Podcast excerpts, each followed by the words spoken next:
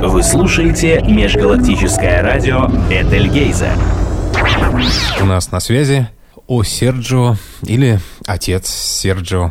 Э, можно и Сергей, да, это совершенно не важно.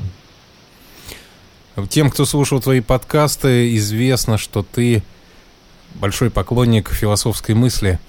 А сегодня как раз о философской космической мысли мы, надеюсь, плодотворно поговорим. Ну да, у нас дата космическая. Это день рождения Циолковского, насколько я понимаю. Да, да. Правда, дата не круглая, но я так думаю, в космосе любая дата круглая, и вообще в космосе форма любого тела стремится к совершенству, то есть к шару. А, это, кстати, насчет нашего питерского, вашего питерского математика, да, который э, доказал э, простую вещь, которую математики не могли, правда, доказать что любую смятую форму, э, если ее бесконечно надувать, э, можно привести к шару. Да, и, и, и он отказывается от лимона баксов. Да, это математик Перельман. Это один такой городской сумасшедший, петербургский сумасшедший. И, собственно, Константин Эдуардович Циолковский тоже был калужским городским сумасшедшим. Ну, по крайней мере, так считали э, калужане, простые. А ты с ними не согласен? Ну, я думаю, что, как сказал Оскар Вальд, э, э, все популярное неверно.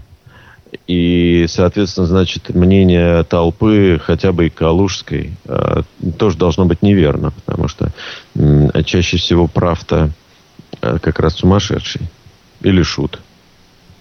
Или бедный еврей калужский. Можно по-разному рассуждать. Но по, тот, кто дерзает, тот, кто прозревает будущее, или хотя бы оригинально мыслит, тот чаще прав, мне кажется. А скажи мне, что ты думаешь о философии общего дела Николая Федорова и о его учениках? Ну, о Вернадском, например. Ну, вообще все это общее дело жутко... Э, вот, э, вот вся эта атмосфера, узнаю атмосферу начала века, попытка пронзить разумом, а развернуть реки вспять, э, вывести поколение гениев и улететь... И вот роман или поезд, не знаю, как назвать, а элита, она же проникнута вот этим настроением очень круто.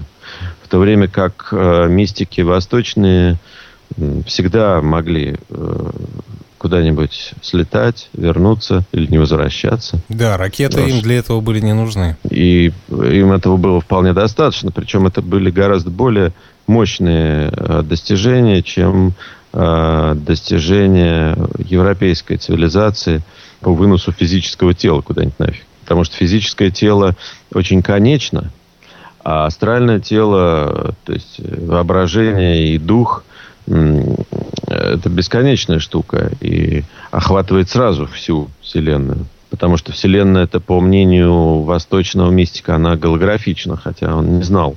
А, восточный мистик не знал слова голограмма, но он совершенно точно видел, что все во всем. То есть, что в нем есть капля космоса, и он в космосе.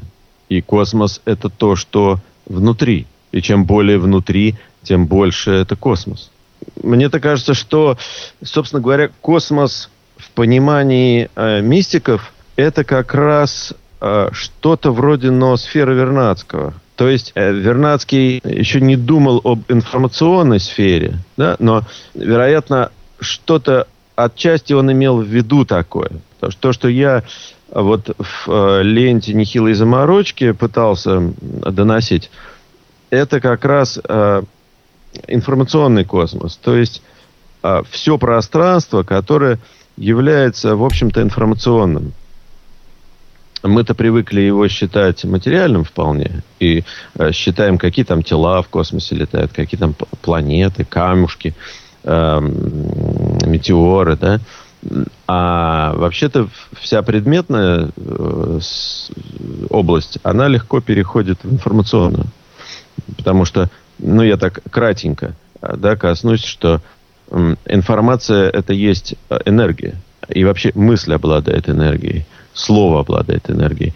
И был у Саймака такой фантастический рассказ о том, что наиболее часто читаемые и упоминаемые литературные герои начинают материализовываться и приходить в материальный мир и делать какие-то дела. То есть, собственно говоря, такой резкой-то границы между информационными сущностями и физическими материальными сущностями нет. Во время кризиса вот, недавнего мы очень хорошо могли в этом убедиться, что на, на нашем благосостоянии а, схлопывание воображаемых пузырей а, миллиардных состояний а, там, людей планеты да, отражалось в виде падения там, стагнации экономики и м, ухудшения качества жизни некоторых из нас. Что вполне себе э, материальная штука. То есть мы это телами испытали, животами. А ведь падение было абсолютно информационных сущностей. То есть дутых, воображаемых каких-то счетов, которые, которых нет на самом деле в физическом мире. И это не что иное, как космос, как информационная среда. А, информационная среда, которая имеет в одной своей крайней точке материальное проявление, как камень, лежащий на дороге, а в другой э, эфемерной точке это просто идея, это просто какое-то выражение цифровое, а, которое, ну, ну, который должен быть носитель, конечно, тот, кто эту идею выражает. Но это может быть просто отражение идеи в, в, в пространстве, то есть в космосе. И вот это как раз тот космос, который, возможно, предрекал, имел в виду Вернадский. То есть область мыслей, область идей, э, в данном случае человеческих, да, вокруг нас, э, который имеет материальное отражение какое-то. Я не очень э, глубоко ушел. А то информационная среда это такая штука, когда в нее уходишь, что время перестает существовать. Самое то нормально. А мы вернемся к космистам, современникам э, Циолковского и поклонникам Федорова. Еще одного человека я забыл упомянуть. Это Чижевский. Изобретатель, наверное, всем известной люстры Чижевского. Какого-то да, ионизатора. Это... Да, я знаю, что ваш э, знаменитый пчеловод, пасечник, а по совместительству мэр Лужков, этой зимой с помощью люстры Чижевского разгонял облака над Москвой.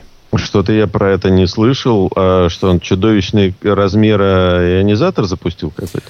Показывали, что в каком-то дворе стоял фургончик, из которого поднимались пластины большой такой люстры Чижевского. И все это должно было прекратить снегопад над Москвой. Снегопад не, не, прихват... прекратил. не прекратился, угу. да. Но, может быть, э, отсутствие дождя летом как раз и побочное действие этой люстры? Возможно. Послушаем что-нибудь космическое. И я знаю, у тебя на примете есть настоящая космическая музыка. Чтобы сделать достойную музыкальную паузу, хочу сказать, что идею информационного мира, идею обитаемой Вселенной, то есть а, божественного порядка, лучше всего, по-моему, отражает барочная музыка, то есть, а, например, музыка Баха, которая считалась э, достаточно духовной, но и до сих пор можно ее считать таковой.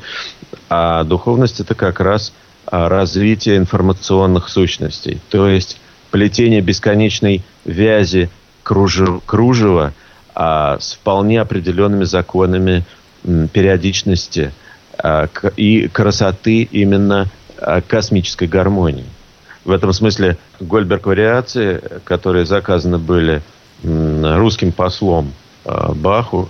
Кстати, это единственная работа, за которую Бах получил самый большой гонорар – кувшин серебряных монет. Именно за э, Гольберг вариации, которые должны были усыплять заказчика. Вот там была бессонница, и Бах сказал, вот вам 30 вариаций на эту известную мелодию, и лучше всего через две комнаты, чтобы на клавикорде играли от вас. Тогда громкость будет достаточно для того, чтобы вы спокойно заснули.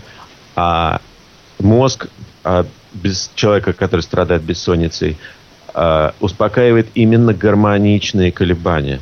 То есть а, музыкальная гармония. Так вот, а, давай послушаем тему, на которую Бах потом написал 30 вариаций. Тема называется «Ария». И я знаю, что у тебя она есть в исполнении Глена Гульда, а никто лучше, чем этот канадец, не исполнял, пожалуй, Себастьяновича в 20 веке. Да, Глен Гульд замечательный пианист, и, пожалуй, у него, как ни у кого другого, каждое исполнение не похоже на предыдущее. Когда его слушаешь, такое впечатление, что музыка не написана где-то там на нотном стане, она вот рождается здесь, под пальцами пианиста, и каждый раз новая. Хотя она в точности соответствует знакам, которые написал Бах.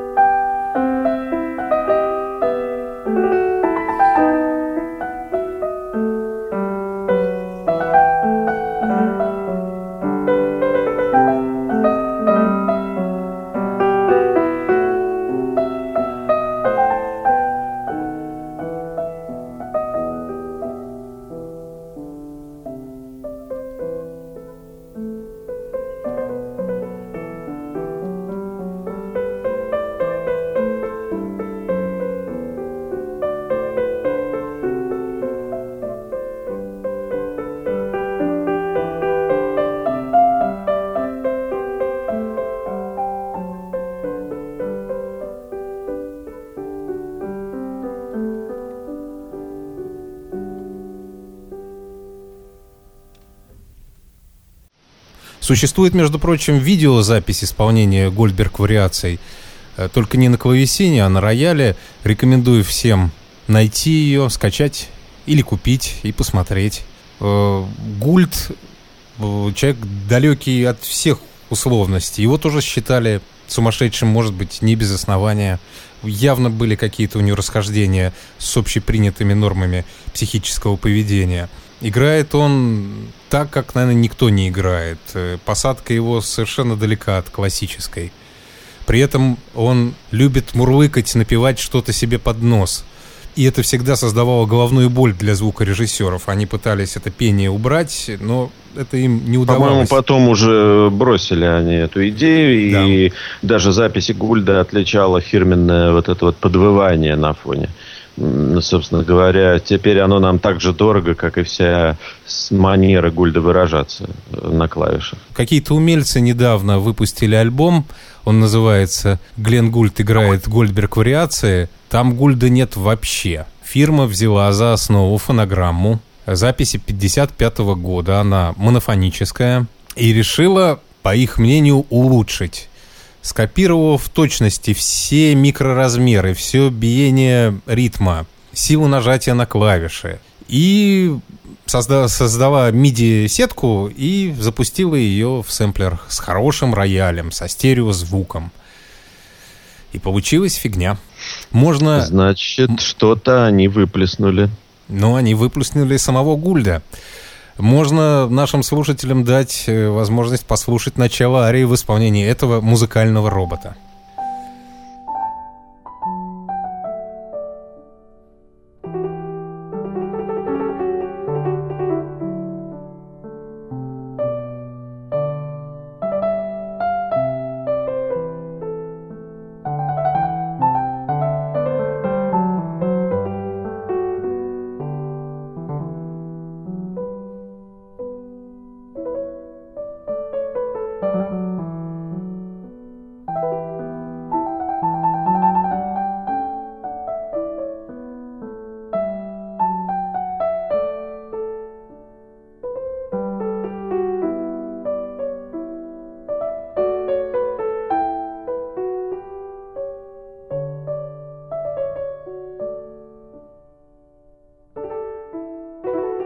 Ты говорил долго и хорошо о барочной музыке. Я заметил такую вещь, что барочная музыка, она очень близка джазу. Знаю я нескольких джазовых музыкантов, в том числе известного нашего петербургского джазмена Давида Голощекина. Он предпочитает помимо джаза слушать э, музыку эпохи барокко. Есть у нас в городе замечательный джазовый аранжировщик Геннадий Гальштейн, очень известный в 50-е и 60-е годы. Потом он ушел из джаза и стал играть именно музыку эпохи барокко в аутентичном исполнении. Несколько джазовых музыкантов любят играть в строгом классическом стиле барочную музыку. Это Уинтон Марсалис, он исполнял несколько произведений Персела, и Кейт Джаред, который тоже записал Гольберг вариации. Но сейчас мы послушаем именно джазовую интерпретацию арии, сделанную Жаком Лутье.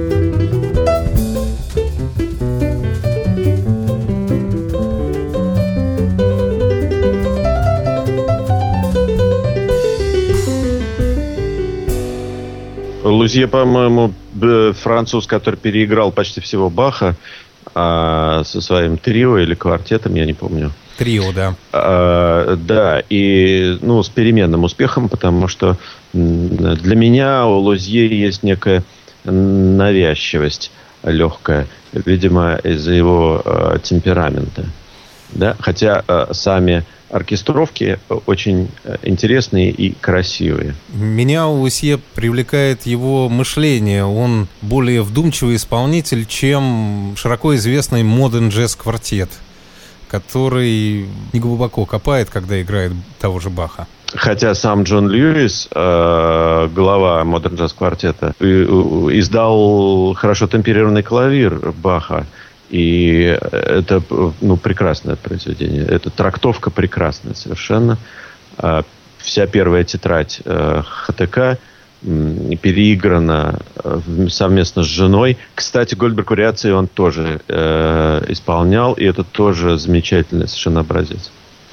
А можно, конечно, продолжать передачу до бесконечности и послушать исполнение Кейта Джаррета, исполнение лидера Modern Jazz квартета, да и кто только не играл это произведение? Ну, я думаю, можно оставить это слушателям как а, повод а, слазить на торрент а, или набрать поиск ВКонтакте для того, чтобы откопать хотя бы образчики исполнений.